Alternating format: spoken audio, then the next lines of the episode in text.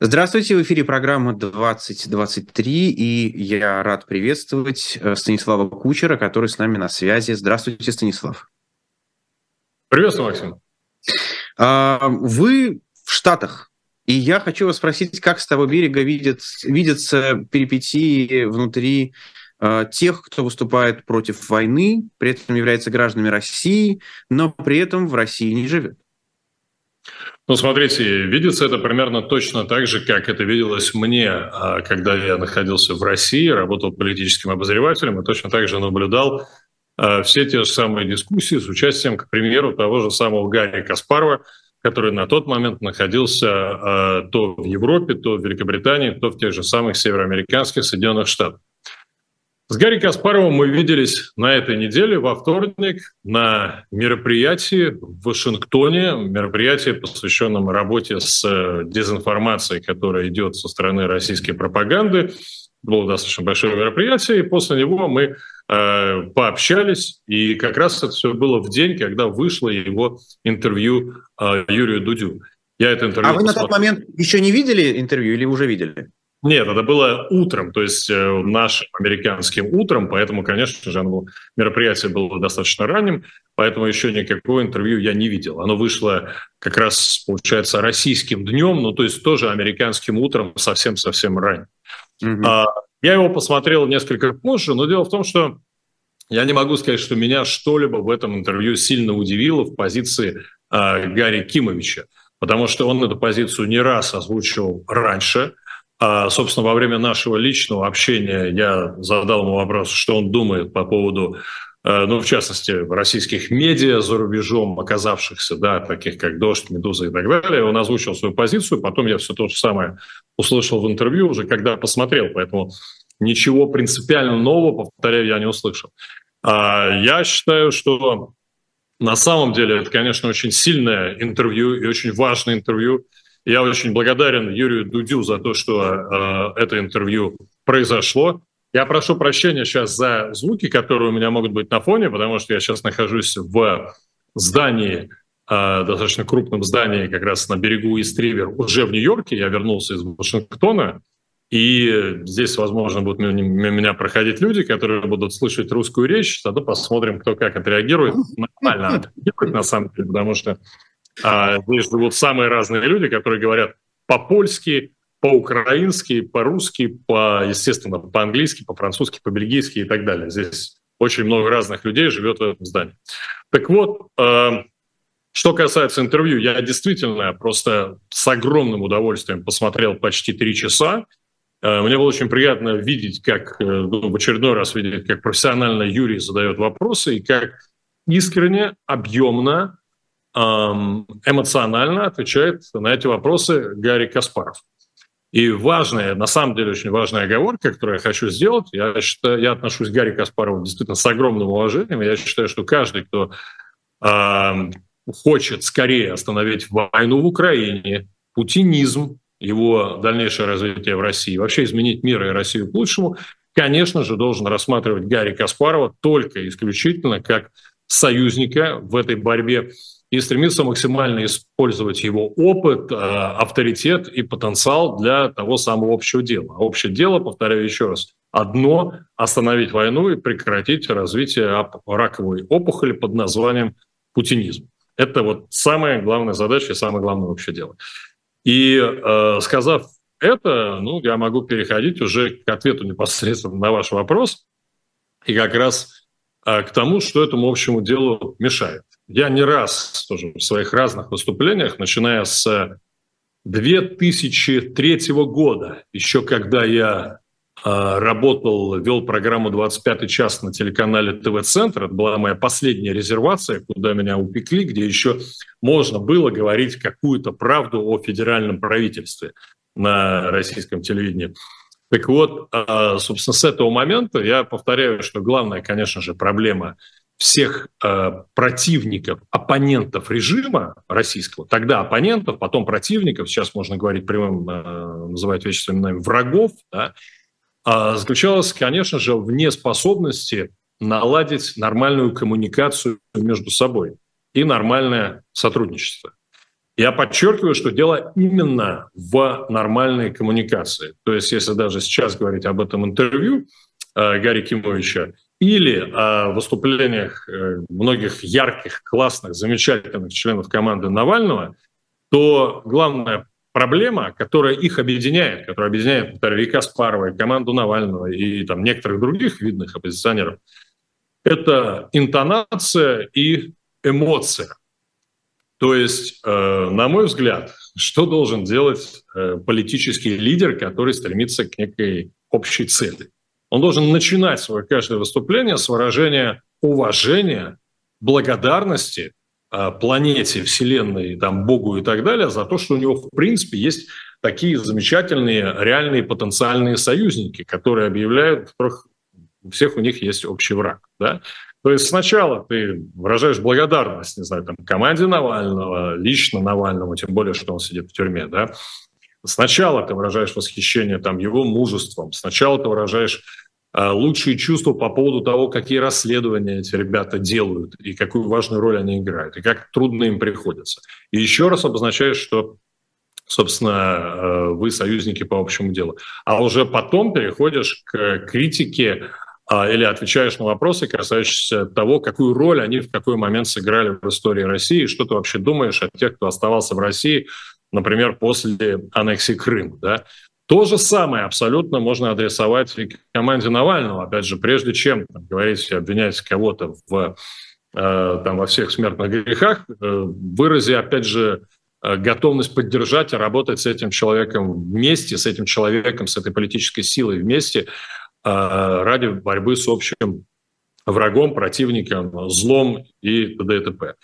А вот мне кажется, что если бы, опять же, а, люди, которые претендуют на роль политических лидеров сейчас, я имею в виду, говорю, и там Гарри Кимовича Каспарова, и членов команды Навального, и там менее известных фигур, которые ассоциируют себя с российской оппозицией, вот если бы они начинали каждое свое выступление с этого, то я думаю, что никаких проблем бы не было, и у нас с вами бы не было бы сейчас повода а, обсуждать. Вы бы не задавали мне вопрос тогда, что вы думаете о взаимодействии или а, там, сотрудничестве, несотрудничестве членов российской оппозиции. Потому что когда все начинается с эмоций, а, с интонацией и с претензией, то дальше весь разговор воспринимается именно в таком контексте. И твои же э, потенциальные или реальные избиратели и сторонники, они воспринимают все, что происходит, ровно как э, там грызню э, пауков, там, свору пауков в банке, как там сейчас российская пропаганда э, активно, потирая ручки, отзывается российской оппозиции. И э, я повторю, мне, знаете, когда я опубликовал на днях пост как раз об этом, а, и в Фейсбуке, и в Телеграм-канале у меня, то в Фейсбуке я получил много комментариев в духе, ну да, конечно, можно что угодно забыть, лишь бы мир, дружба, жвачка.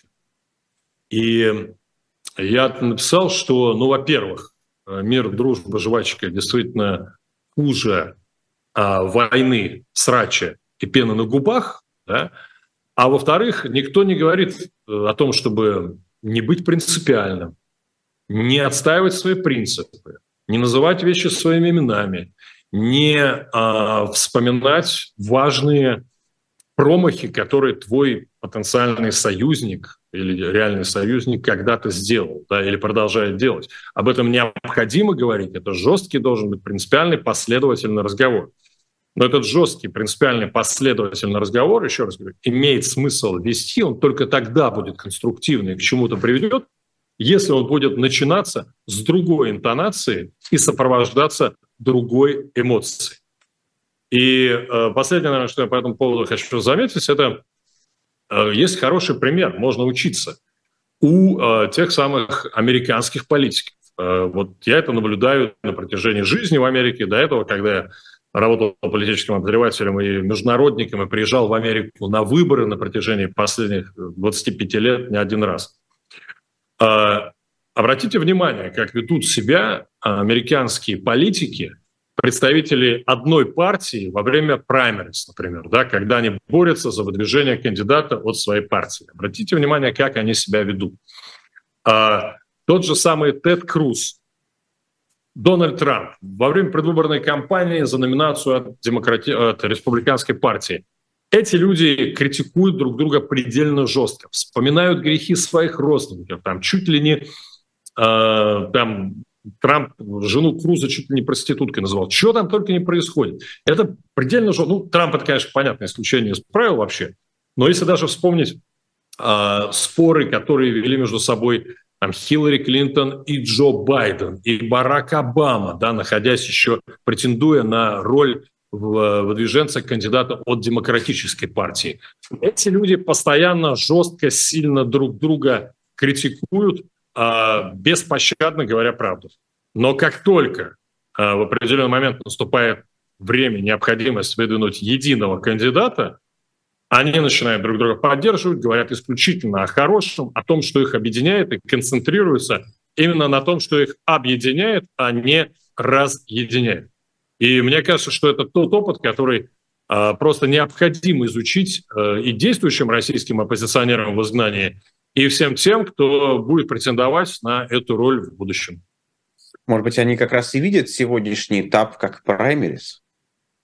Нет, совершенно верно. Они могут видеть как праймерис, но, опять же, если они рассматривают сегодняшний э, момент как праймерис, то им необходимо немножко иначе начинать начинать каждый разговор и каждый, каждую там... Во-первых, я не вижу, кстати, дуэли, я не вижу интеллектуальных дуэлей, я не вижу платформы, где бы эти люди встречались и дискутировали друг с другом спокойно. В некотором смысле мы сейчас видим такую э, дуэль Навальный и Ходорковский по переписке.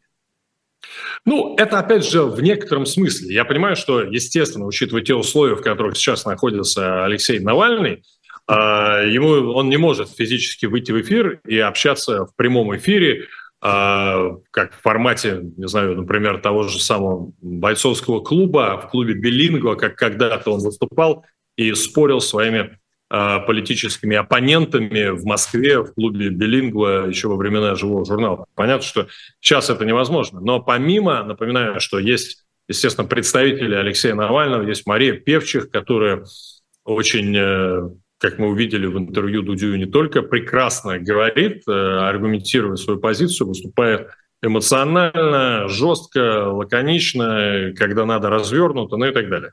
И я считаю, что диалог той же самой Марии Певчих и того же самого Гарри Каспарова, Михаила Ходорковского, а, круглый стол с их участием, где бы эти люди э, могли публично выдвигать аргументы, спорить, бы они могли, наконец, в начале этого самого разговора публично друг друга приветствовать, там, пожать друг другу руки и объявить о том, что именно и как они, где они могут вместе поучаствовать. Проблема в том, что я не вижу именно такого общения, я не вижу именно э, даже попытки э, построить такое общение котором люди бы пытались понять, где именно, в каких конкретных сферах, по каким конкретным направлениям они могут посотрудничать и объединить усилия. Потому что, естественно, их разделяют многие противоречия, относящиеся к прошлому, к тому, кто как себя вел в 2011 году, в 2012 году, потом в 2017 году, ну и так далее. И э, это все здорово, но это еще раз прошлое. Есть конкретные задачи сейчас. И среди этих конкретных задач, кстати, я, опять же, уже как-то об этом вспоминал, говорю об этом сейчас, потому что это важно, а, есть необходимость в а, планировании будущего после Путина. А, такая дискуссия необходима. О том, что конкретно будет в какой сфере, как будет осуществляться реформа судебной системы России, реформа МВД, реформа масс-медиа, БГТРК того же самого, да, а, налоговая, пенсионная реформа, государственное, административное устройство России или что там будет вместо нее. Есть масса вопросов, по которым необходимо ну, просто рисовать сценарии, писать конкретные дорожные карты. А эти дорожные карты могут между собой конкурировать. Более того, предельно важно, чтобы в этом обсуждении участвовало как можно больше э, россиян, как минимум тех, не то чтобы участвовал, но как минимум видела, что это происходит, и имела возможность это комментировать. А, в 90-е годы, когда реформаторы разрабатывали а, приватизацию, например, да, прошу прощения, тут вот как раз товарищ из Казахстана, например, прошел мимо, принес Uber еду заказ кому-то. А, поэтому здесь, говорю, периодически будут появляться люди, говорящие на разных языках. Она не слышно, по крайней мере. А, ну прекрасно, значит, микрофон с компьютера хорошо считывает да. мой голос. Так вот, а, э, представьте себе, если бы в 90-е годы, в начале 90-х, а, перспективы приватизации и реформ обсуждались бы публично, а, и россияне имели бы возможность как минимум видеть, как это, как это обсуждение происходит, какие аргументы выдвигает Чубайс, какие Гайдар, а, какие там Шохин, ну и так далее, прочие участники процесса. А, имена большинства из них уже никто из россиян и не вспомнил. И тогда, наверное, вся история про то, что, ой, без меня меня женили, без нас предложили там, э, будущее России, провели шоковую терапию без не посоветовавшись с нами, наверное, бы ничего бы этого не было, потому что люди, по крайней мере, знали, что, возможно, возможно, с нами не советовались как с равными, но как минимум нам показывали, как происходит, что именно они собираются предлагать. Сейчас, когда есть YouTube, есть интернет, есть самые разные, есть э, приложения, есть все технологии для того, чтобы Э, сделать такое обсуждение сценариев российских постпутинских реформ максимально интерактивным. И мне правда странно, почему до сих пор не существует вот те самые оппозиционеры хотя бы не сошлись в этом, разные самые, и не создали единую площадку, на которой они могли бы а, все это обсуждать и предлагать. Ну вот вы говорите, что никто из оппозиционеров так не делает. Я, признаюсь, начал перебирать в голове. Наверное, могу несколько человек назвать, кто старается так сделать. Но кажется, они как будто бы на старте сразу проигрывают, когда они э, начинают говорить про мир, дружбу, жвачку. Они сразу выглядят как будто бы слабее тех, кто сходу начинает эмоционально оскорблять оппонента. Ну, мне кажется, это э, в таком случае мы говорим о незрелости сознания участников этого процесса. Потому что ну, это классический детский сад. Да? Э, там, я лучше буду сильным, резким, чем добрым. Лучше я сделаю вот такое суровое лицо, да, лучше я изображу из себя матча, чем человека, который там будет улыбаться, приветствовать оппонента и так далее. Есть элементарные законы человеческой коммуникации – по которым, если ты хочешь добиться успеха, ты должен, thank you, ты должен сотрудничать. Если ты хочешь сотрудничать, то необходимо, соответственно, а, ну, как минимум проявлять доброжелательность да, и готовность а, сотрудничать. Поэтому я совершенно согласен, что, конечно же, какой-нибудь там Дима Гудков, который пытается всех со всеми помирить, выглядит не так привлекательно с точки зрения подросткового, прошу прощения, ума, а, чем человек, который выходит там, и говорит, мы с ними работать не будем, мы не будем работать с этими, мы не будем работать с теми, мы знаем, как надо, мы точно знаем, как правильно. Ну, повторяю, это вопрос исключительно риторики и коммуникации. А, я считаю, что там 90% того, что, к примеру, сказала Мария Певчих в интервью Дудю, было абсолютно правильно, верно и здорово, что она это сказала. Точно так же, как я считаю, что процентов 80 того, что сказал Гарри Каспаров в интервью Дудю, это тоже правильно, все абсолютно правильно. И те диагнозы, которые он поставил э, стране, обществу и оппозиции, они по большей части верны.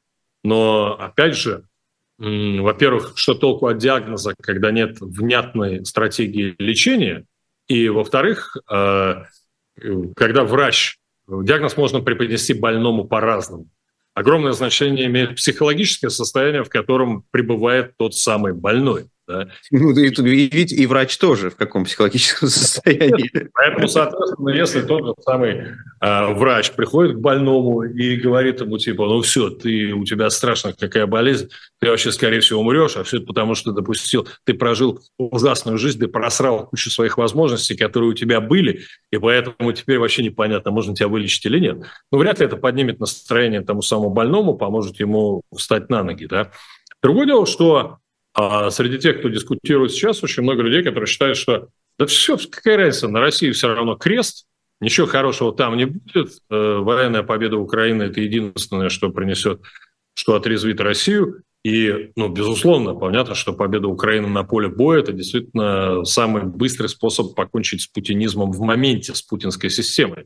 Однако, по моему глубочайшему убеждению, даже если представить, что завтра произошла та самая победа, а послезавтра в Кремле оказался условный или безусловный Навальный, Яшин, да кто угодно вообще, любую фамилию назовите, это совершенно не значит, что то самое патерналистское сознание, то самое имперское сознание, то самое реваншистское сознание а, огромного количества россиян, которое сделало возможной эту преступную войну, вот мгновенно рассеется, куда-то исчезнет.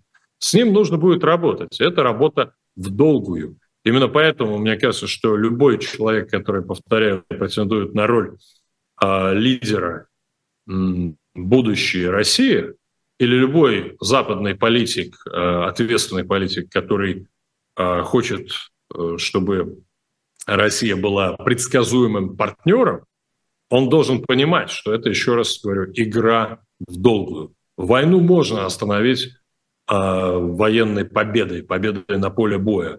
Но, повторяю, изменить настроение, сознание, э, мировоззрение народа большой страны, которая формировалась столетиями, на самом деле, и особенно потом советскими десятилетиями. И последние два десятилетия постоянной пропаганды – это одним, одним успехом на поле боя, увы, не решишь. Вот вы говорили, что по большому счету то, что вы видите сейчас, не сильно отличается от того, что вы видели, начиная с 2000 там, какого-нибудь третьего года. А почему так? И это какая-то, это какая-то наша родовая травма как общество? Ну, опять же, это прекрасный вопрос, о котором философы, наверное, лет 300 уже спорят. Философы, историки. И, э, опять же, если поднять и почитать газеты столетней давности, дискуссии в эмиграции, знаменитое стихотворение Саши Черного об иммигрантах. Ну, много можно документов исторических поднять. Вы обнаружите, что дискуссии были абсолютно один в один, ровно такие же, как сейчас. Просто очень и очень похожие. И э, середина, вторая половина XIX века, почитать переписку э, там, того же самого э, письма Тютчева, например, ну, Герцен, огромное количество документов, которые показывают, что да, эта проблема достаточно глубоко уходит корнями.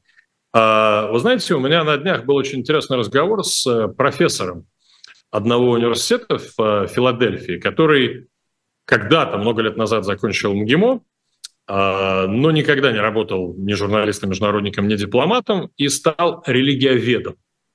Вот стал религиоведом, и он уже лет 40 живет в Соединенных Штатах, в Россию практически после войны тоже точно не приезжает, и до этого приезжал крайне редко. И он сказал одну интересную вещь, что, он говорит, обратите внимание на эмиграцию. А выходцы из бывшего Советского Союза, не России, да, а именно бывшего Советского Союза, то есть это относилось и к там, молдаванам, и к украинцам, и к белорусам, и, естественно, к русским, э, оказываясь в эмиграции, несут с собой э, определенную коммуникативную традицию. А эта коммуникативная традиция, как он сказал, увы, очень порочна. И выражается она, если коротко, вот в каждом первом встречном я вижу не союзника, а конкурента. Прежде чем пожать человеку руку и представиться, я подсознательно думаю, где он может мне помешать. Я вижу в нем угрозу. Я не вижу в нем возможность для самореализации. Я вижу в нем угрозу конкурента, того, кто может меня подсидеть, э, составить мне конкуренцию в борьбе за хорошее место работы. И он сказал, что это относится к, к разным сферам. А он говорил в первую очередь про свою среду, да, а культурологи, э, религиоведы, университетская профессура. Я это, естественно, наблюдал и наблюдаю, продолжаю наблюдать среди наших с вами э, там, братьев и сестер по цеху, профессиональному, журналистскому. И я понимаю, что фраза о том, что медиа – это террариум единомышленников, она относится точно так же и к э, легендарной фразе Эдуарда Сагалаева, произнесенной им про телевидение еще в конце 80-х годов. Она точно так же относится и сейчас к медийной тусовке, российской медийной тусовке в изгнании, точно так же. И да, безусловно, очень много живущих здесь, в Штатах, в Англии, в Европе а, иммигрантов, тех, кто живет уже здесь десятилетиями, они уверены, что это исключительно российская а, такая психокультурологическая особенность а, выходцев из Российской империи, а позже Советского Союза, неспособность к объединению ради общего дела. Мне хочется, я еще раз я не генетик, не э, профессиональный культурный антрополог, да, я человек, у которого есть собственное наблюдение за происходящим э, в этом мире, и на основе этих собственных наблюдений э, я считаю, что это, безусловно, не какая-то генетическая особенность. Я, в принципе, не верю в генетические особенности народов.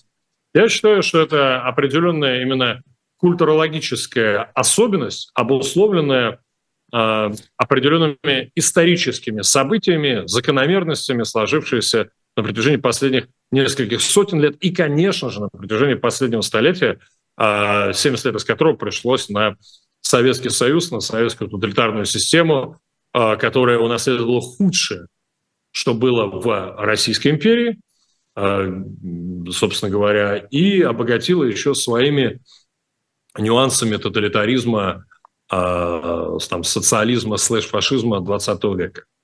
Поэтому, поэтому, да, для того, чтобы эту историю разрушить, требуется готовность играть в долгую.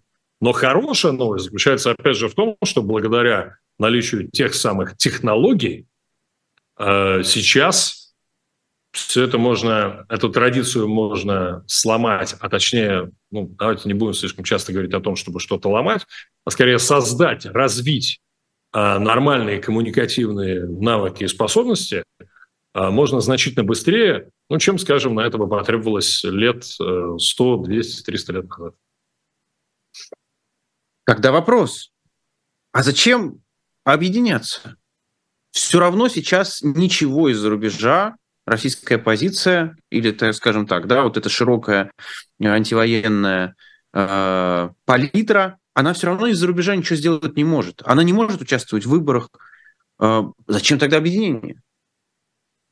Ну, я еще раз говорю, объединение нужно не э, для того... Я считаю, что задача, еще раз, ну, по крайней мере, как я ее вижу в первую очередь, да, задача заключается в том, чтобы, во-первых, не потерять связь, собственно, с Россией и организовать... Почему я все время повторяю, надо создавать платформу, надо создавать медийную площадку, потому что благодаря современным технологиям а, наблюдать за работой и участвовать в работе этой платформы могут россияне, могут те люди, которые находятся сейчас в России. Они могут стать участниками, соучастниками этого самого процесса.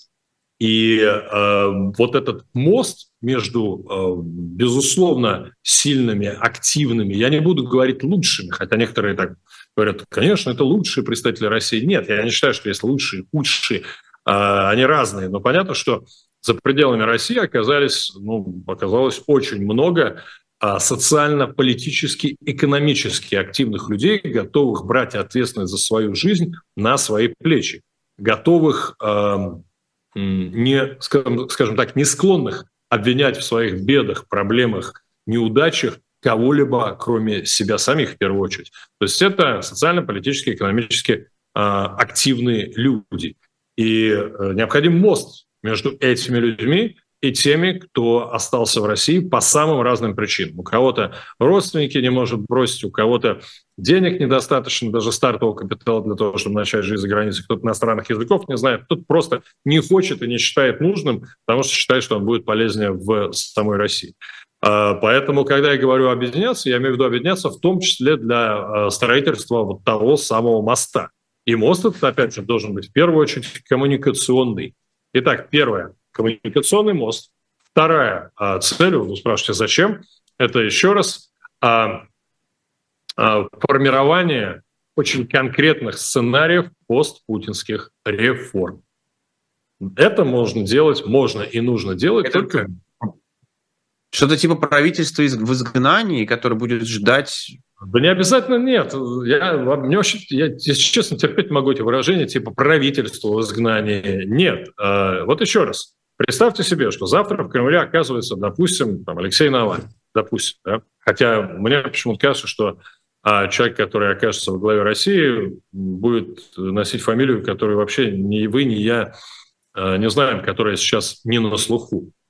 А, так вот, ну кто бы ни оказался, еще раз, этому человеку придется сразу столкнуться человеку, команде, которая будет с ним, э, столкнуться с огромным количеством проблем, которые необходимо решать в моменте. Начиная с, пожалуйста, возьмем нашу с вами сферу. Масс-медиа. Сколько разговоров идет про иллюстрацию, да, а, как технически все это будет, будет осуществляться?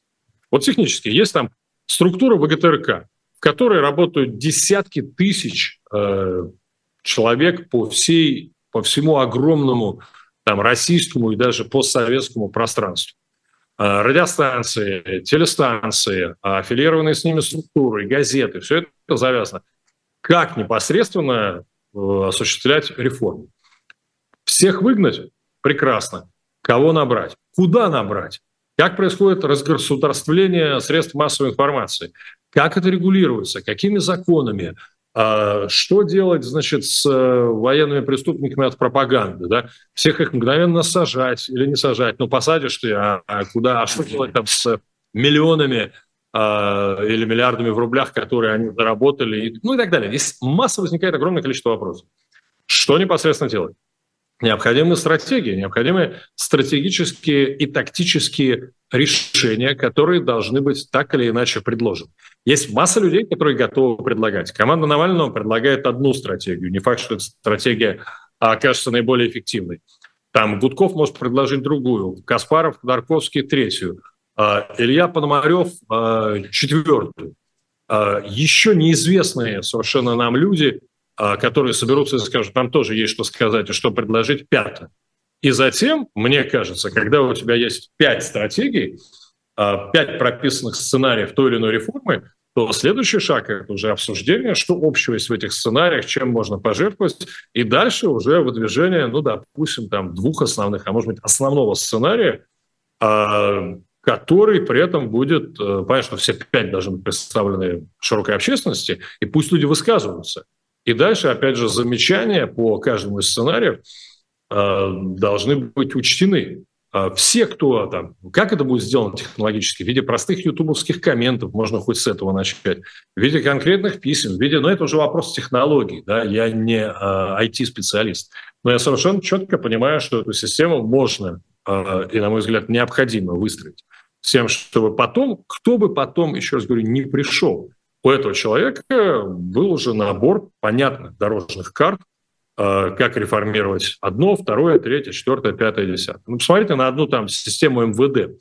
Э, как минимум миллион человек работает в российских силовых ведомствах, наверное, больше, если взять всю систему МВД, ФСБ, Росгвардия и так далее. А что делать с этими со всеми людьми? Вот пришел новый э, руководитель России, там, светлой России будущего.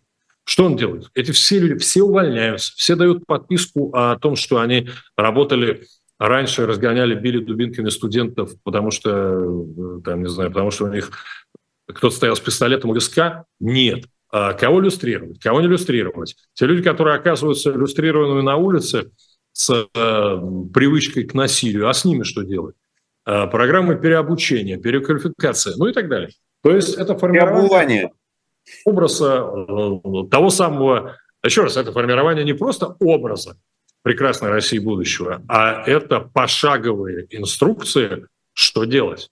И еще раз, вот для того, чтобы составить такие инструкции, сформировать их, необходимо общение всех заинтересованных политических сил. И я не Но... вижу еще одной проблемы. Вот при всех противоречиях, которые есть, и при всех взаимных обвинениях, которыми постоянно обмениваются там навальнисты, каспаровцы, я там, не знаю, подморевцы и так далее, я не вижу ни одной причины, почему они не могут вместе обсуждать именно стратегию того самого будущего. Ну, давайте попробуем встать на, в позицию навальновцев или Навального даже самого. А, он сейчас, наверное, главная фигура. А, фигура с самой большой легитимностью, так называемой, да? И вступление в такую коалицию – это не приобретение, скорее, дополнительной популярности и легитимности, а процесс деления, что ли, да, то есть он будет распространять свою легитимность на других. И вот так, если говорить не о высоких материях, а ему это зачем нужно? Зачем им, сторонникам Навального, делиться своей легитимностью? Смотрите, я ставлю вопрос совершенно иначе. Вопрос не в том, чтобы делиться легитимностью, в том, чтобы присоединиться. Я говорю, с их точки зрения, вот с их точки зрения. Смотрите, еще раз, вопрос не в том, чтобы не нужно заявлять о том, что вот мы сейчас создадим коалицию. Не надо даже объявлять ни о чем, ни о создании никакой коалиции.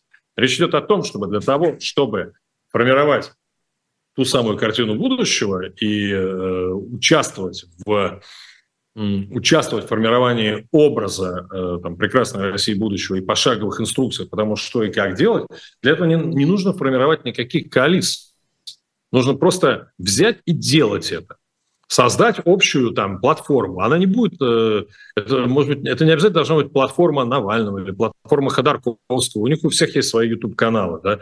Э, это может быть вообще третья, там, не знаю, четвертая, пятая сила, независимую совершенно платформу, которую формирует э, да кто угодно. Пожалуйста, вы, я, вот мы с вами, Курников, Кучер взяли, собрались и запустили такую YouTube-платформу. Или называйте ее как угодно еще. Ее можно будет а, назвать КУ по первым буквам фамилий.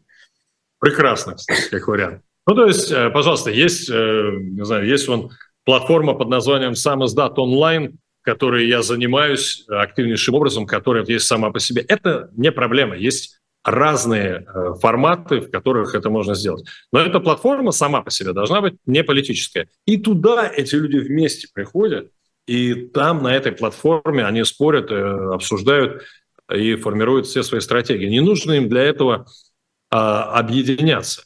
Что касается делиться легитимностью, тоже, ну это вообще все разговоры о том, там нужно мне, не нужно мне. Вы говорите, зачем это нужно там мне Навальному? А, ну, во-первых, я считаю, что конкретно Алексей Навальный за последние годы а, просто фантастически проделал путь а, личностного, внутреннего, психологического, политического роста во всех смыслах. Это а, совершенно качественная качественно более сильный политик, чем тот, кем он был там, не знаю, 10 или даже 5 лет назад. И я абсолютно уверен, что Навальный как раз не имеет ничего против такого рода обсуждения и э, вот формирования такого пула а, строителей разных сценариев постпутинских реформ. Абсолютно уверен. Но у него, от его имени, или, может быть, ну, давайте скажем, от него появилось это сообщение, критикующее Ходорковского и говорящее, не буду с ним даже рядом стоять. Ему должно быть стыдно. Ну, еще раз, там была речь о конкретной э, ситуации. Я почему-то да. считаю, что если вот сейчас с нами третьим был бы Навальный, э, которому было бы предложено просто... Вот есть, еще раз, там, а, конкретное обсуждение по поводу реформы, судебной реформы а, в России, реформы российского правосудия, а, российских судов. Можете ли вы предложить свою картину этой реформы? Можете, прекрасно. Будете ли вы против, если mm-hmm. параллельно той же рабочей группе картину свою предложит Ходорковский? Готовы ли вы выразить свои возражения или предложения по поводу его сценария реформы? по поводу его дорожной карты. Готовы ли вы публично э, на глазах у миллионов э, россиян в России за ее пределами защищать свои предложения? Готовы ли вы отвечать на вопрос? Мне почему кажется, что он э, вряд ли от этого откажется. Просто вопрос пока, э, проблема пока в том, что Безусловно, там, политики, я не хочу сейчас никого ни в чем обвинять, но у меня такое ощущение, повторяю, что они все Э, на эмоциональном, на, на эмоциональном уровне, они где-то застряли на тех самых взаимных претензиях, относящихся, относящихся к прошлому. Кто когда не так себя повел, кто кому когда-то вылил кофе на белые или не белые штаны, а с кем, кто когда-то совершил что-то, что, на их взгляд, не дает ему права участвовать в совместной работе в будущем. Да? Но опять же, я абсолютно уверен, что если взять и там, посадить того же Гарри Каспара вот сейчас между нами и спросить у него, Гарри Кимович, не против ли вы, а вот вы там, считаете, что Навальный и Яшин и все остальные, и включая там медиа российские, э, наверняка включая там и вас, конкретно Максим, и меня, что наверняка вот все, кто так или иначе оставался какое-то время в России, тем более после 2014 года, они самим фактом своей деятельности э, при Путине волей-неволей легитимизировали тот самый режим. Да? Ну и что, вы сейчас не готовы с этими людьми дискутировать, так или иначе спорить, рассматривать предложения, которые они выдвигают? Вы уверены, что они не способны предложить ничего хорошего, качественного, полезного для той самой России будущего? я не думаю, что он скажет, нет, не сяду на одну поляну, не буду готов обсуждать. Даже в интервью Дудю тот же самый Каспаров достаточно четко, и он сказал хорошие слова и про Навального, и про ту жертву, которую Навальному э, которую Навальный принес, и там тот крест, который он несет сейчас. Повторяю, эти люди делают время от времени те самые необходимые, важные оговорки, даже реверансы в адрес друг друга.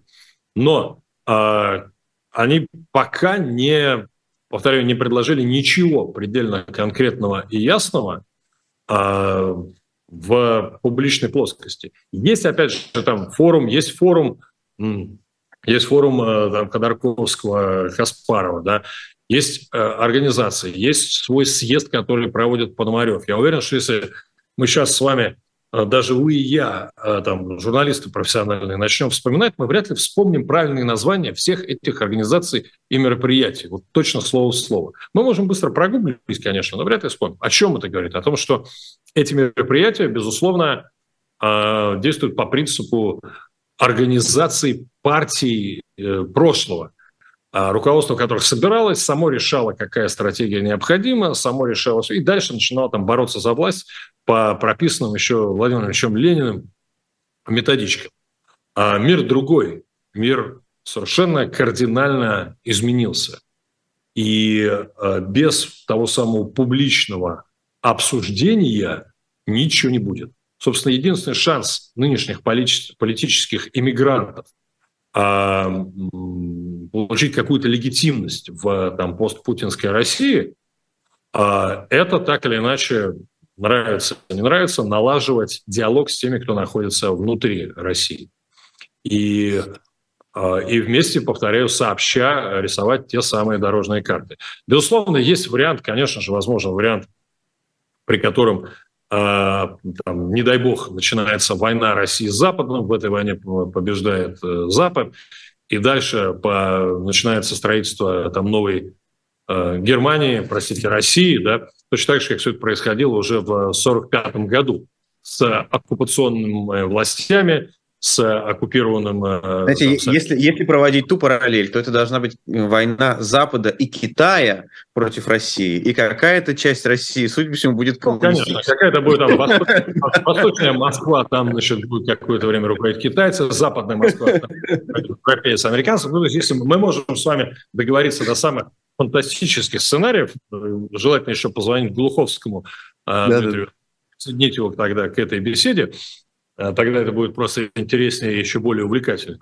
Но мы понимаем, что если не будет какого-то а, стопроцентно внешнего управления, даже если в какой-то момент будет управление, но оно будет там частичное, то, повторяю, без э, поддержки э, психологической, эмоциональной, интеллектуальной наиболее активных россиян внутри самой России, ничего у политических мигрантов не получится. Мне кажется, это ну, очень странно это не понимать, вне зависимости от того, как ты относишься к россиянам, России и там, роли России в мировой истории. Кстати, опять же, что интересно, большинство американских а, политиков, журналистов, специалистов по России, с кем мне приходилось общаться там, и на протяжении вообще последних там, 25 лет, и на протяжении последних 4 лет, что я живу в Америке, и на протяжении последнего года, а когда идет эта преступная война, а, они как раз это прекрасно совершенно понимают. Они прекрасно это понимают, и они ну, просто, они, они единственное, они не понимают, это а, того, почему этого по-прежнему не понимают э, лидеры российской оппозиции в изгнании. И именно, возможно, поэтому как раз надежды э, тех же самых американских политиков на представителей российской оппозиции в изгнании, они как-то, ну, в общем, не наблюдаю я особой веры, особых надежд с их стороны. По крайней мере, на тех, чьи имена мы знаем сейчас. А, у нас осталось меньше 10 минут до конца программы, и я а, хочу напомнить, во-первых, что а, расшифровку этой программы, как и других программ этого YouTube-канала «Живой гвоздь» вы можете читать на сайте «Эхо». Плюс ко всему, скажу, передаю привет отдельно всем, кто слушает нас сейчас в приложении. Если вы хотите поддержать «Живой гвоздь», то, пожалуйста, магазин shop.diletant.media позволяет это сделать так, на взаимовыгодных условиях. Вы приобретаете книгу, вы заодно помогаете «Живому гвоздю». Сегодня две книги Норвегии, я вам скажу, «Язык Третьего Рейха» и новая книга Бориса Акунина 1881 или 1881, можно на разный манер прочитать, о той развилке, которая была тогда, в 1881 э, году, между гибелью Александра II и восхождением на престол Александра III. Ну, а я хочу на последние уже 8,5 минут вот какой вопрос поставить. Я слышал мнение, и вы мне скажите, насколько оно имеет, на ваш взгляд, под собой какое-то основание по поводу этого контрнаступления, о котором все говорят, украинского, что подталкивает к этому контрнаступлению практически э, Соединенные Штаты, э, Украину, а украинские политические и, в первую очередь, военные силы, может быть, как-то, может быть, не до конца готовы к нему. Чувствуете ли вы это, глядя из Соединенных Штатов, вот это подталкивание контрнаступления? Подталкивание, простите, с чьей стороны? С американской стороны подталкивание Украины к контрнаступлению? Нет, э, я, ну, во-первых, все-таки, э, то есть понятно, что я сейчас могу сказать, что а, у меня есть глубочайшие связи в американском правительстве, да, я все знаю там лучше всех. Но я предпочитаю быть собой и не кокетничать, и не, в общем, не рисоваться. Э, я считаю, что если такие планы и такие попытки существуют, то, конечно же, они осуществляются так, что э, не, там, не Стас Кучер, не лучшие корреспонденты «Нью-Йорк Таймс», а CNN, Вашингтон Пост и там даже, упаси господи, Fox News об этом знать ничего не будут. Да? Это первое. А второе заключается в том, что, э, безусловно, есть разговоры о том, что, к примеру, успех или неуспех украинского контрнаступления может сыграть свою роль в отношении американцев к стратегии Джо Байдена внешнеполитической. Потому что если украинское контрнаступление будет э, максимально успешным, ну, значит, оно покажет, что все правильно делала администрация Байдена и э, продолжает делать, финансируя Украину, предоставляя ей максимальную помощь. С другой стороны, если, например, украинского контрнаступления не будет, оно захлебнется, и э, э, война будет вот продолжаться в таком виде еще непонятно как долго, то, конечно же, это поставит еще больше вопросов перед американцами о том, ну правильно ли мы делаем, что вкачиваем миллиарды, просто грандиозные суммы э, финансовой помощи, э, помогая Украине, если от этой помощи толку ноль. То есть э, совершенно понятно, что э, успех, еще раз говорю, или не успех украинского контрнаступления сыграет свою роль и в американском внутриполитическом дискурсе и окажет влияние на предвыборную кампанию в том числе. Это сто процентов. Теперь торопят ли прямо американцы украинцев, э, чтобы давайте скорее начинать контрнаступать? Не думаю. Более того, я знаю, э, это открытая совершенно информация, которая просочилась в медиа, в том числе в результате последних утечек, о том, что американцы часто тормозили украинцев э, ВСУ, которые хотели осуществить те или иные э, смелые, дерзкие в там, какие-то военные операции. Потому что, конечно же, Америка, Америка не заинтересована там, не знаю, в распаде России, Америка не заинтересована в э, любых э, событиях, военных событиях, назовем их так, да, это я как практически с английского, там, military development, да, часто здесь употребляется такое словосочетание, а, которые способны спровоцировать ядерный конфликт.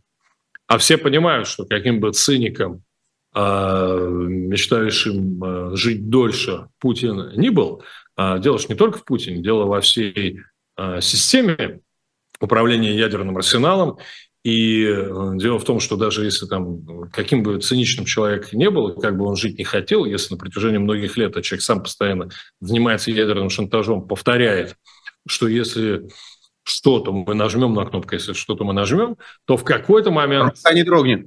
Может произойти. Вопрос не, даже не, не в том, что рука дрогнет или не дрогнет, а о том, что э, толерантность человека психологическая к э, определенным вещам, она просто увеличивается. И если сто раз повторять, что на мировую смерть красна, то в один прекрасный момент это перестанет быть просто сотрясанием воздуха и простым блефом.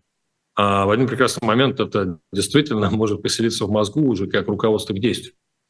что вам любой психиатр скажет о том, как работает э, человеческий мозг. Поэтому, э, поэтому, повторяю, нет таких стопроцентных э, сведений о том, что американское правительство подталкивает Киев к скорейшему контрнаступлению, ни у меня, ни у моих американских коллег-журналистов на сегодняшний момент нет.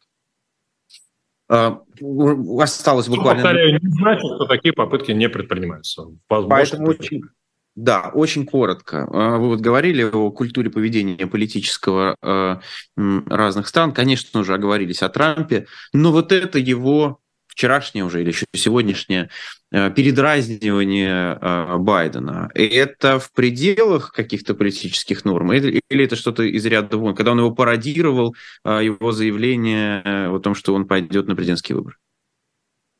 Слушайте, ну, э, американская история чего только не знала, начнем с этого.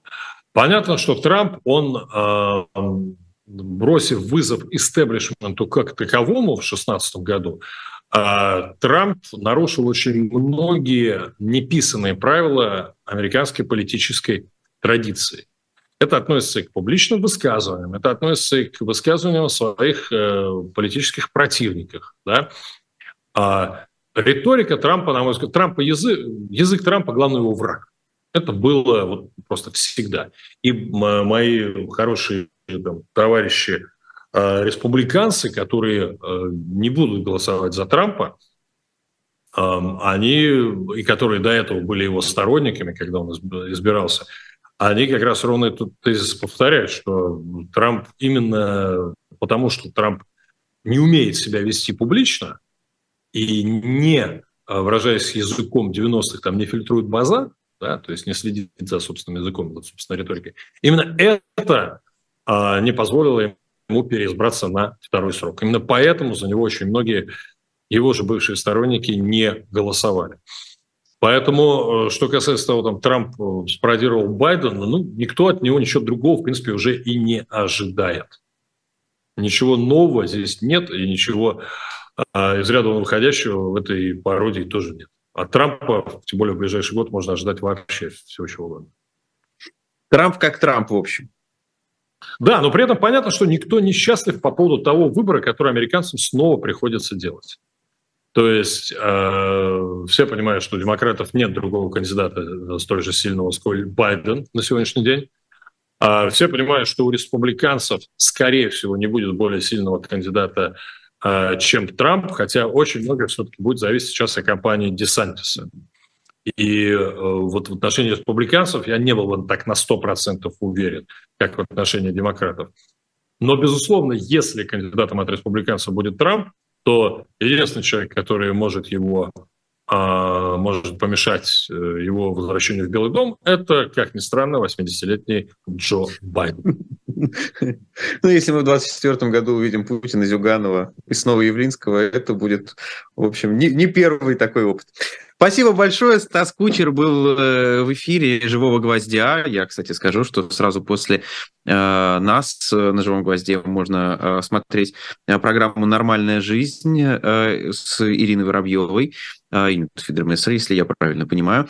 Ну, а если вы будете слушать нас дальше в приложении, то эту программу «Нормальная жизнь» вы услышите в записи. Сразу после нас будет, как обычно, суть событий с Сергеем Пархоменко. Там сегодня в гостях Виктор Шендерович. Спасибо большое э, э, всем. Ставьте лайки этому видео, подписывайтесь на канал «Живой гость», если еще нет.